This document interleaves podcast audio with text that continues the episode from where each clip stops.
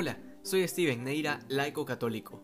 Hoy Jesús nos presenta como modelo su corazón humilde y su yugo suave, pero además hoy la iglesia celebra la memoria de Nuestra Señora del Monte Carmelo, también conocida como el Carmen, una devoción que hizo nacer a los carmelitas y me parece providencial que el Señor nos hable hoy de la humildad y de su carga ligera, porque en esta tierra no hubo ser humano que haya imitado la humildad del corazón de Jesús como la Virgen María, al punto de exclamar He aquí la esclava del Señor.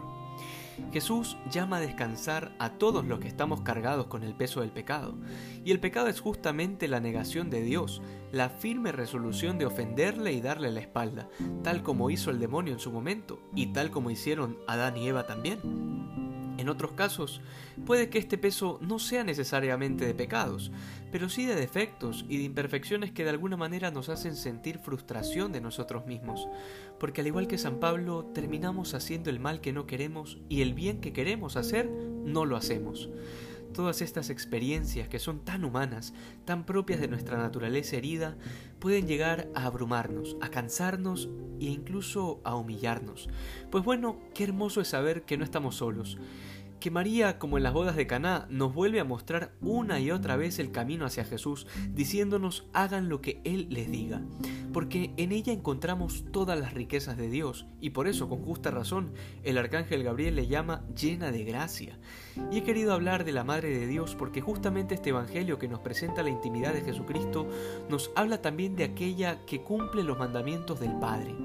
Porque allí donde está el Hijo también está la Madre, y donde está la Madre está el Hijo. Por eso es absurda la preocupación que algunos tienen al momento de hacer oración.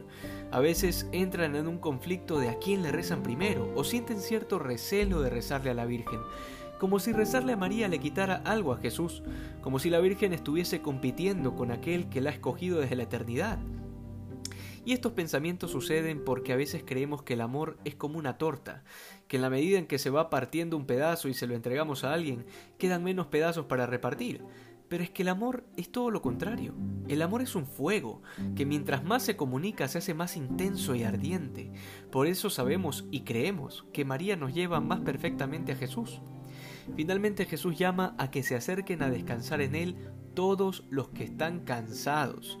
Y tú y yo sabemos que debe pasar algo para que alguien esté cansado. Y es que se debe trabajar, debe hacer algo. Muchas veces lo he dicho ya, Dios no llama gente ociosa. A veces la gente dice que no tiene tiempo para rezar, o que no tienen tiempo para alguna devoción o para ir a misa. Y es como que si los que rezamos es porque tenemos tiempo libre, como si a Dios se le diera lo que sobra. Quienes piensan así no podrán descansar nunca en el Señor, porque su fatiga y su cansancio serán estériles, porque no han aprendido a llevar el yugo suave de Cristo, sino que se llevan a sí mismos, y se sobrecargan de las cosas de este mundo. Esas son las personas que ni siquiera se han levantado bien de la cama para empezar el día y ya están cansadas, perezosos cual más, siempre buscando el camino más fácil y la forma más mediocre de hacer las cosas. Pues bueno, esta invitación de Jesús no es para ellos, sino para quienes se cansan por el reino de los cielos. Sin embargo, para aquellos que viven de esa forma, también están invitados a cambiar su vida, a convertirse y a empezar a hacer las cosas en pos del reino de los cielos. Para quienes aprenden a vivir los sufrimientos y preocupaciones de esta vida a los pies de la cruz de Jesucristo, solo ahí tiene sentido el descanso, a los pies de la cruz y junto a María, tal como en la escena de la crucifixión. Que hoy seamos más santos que ayer. Dios te bendiga.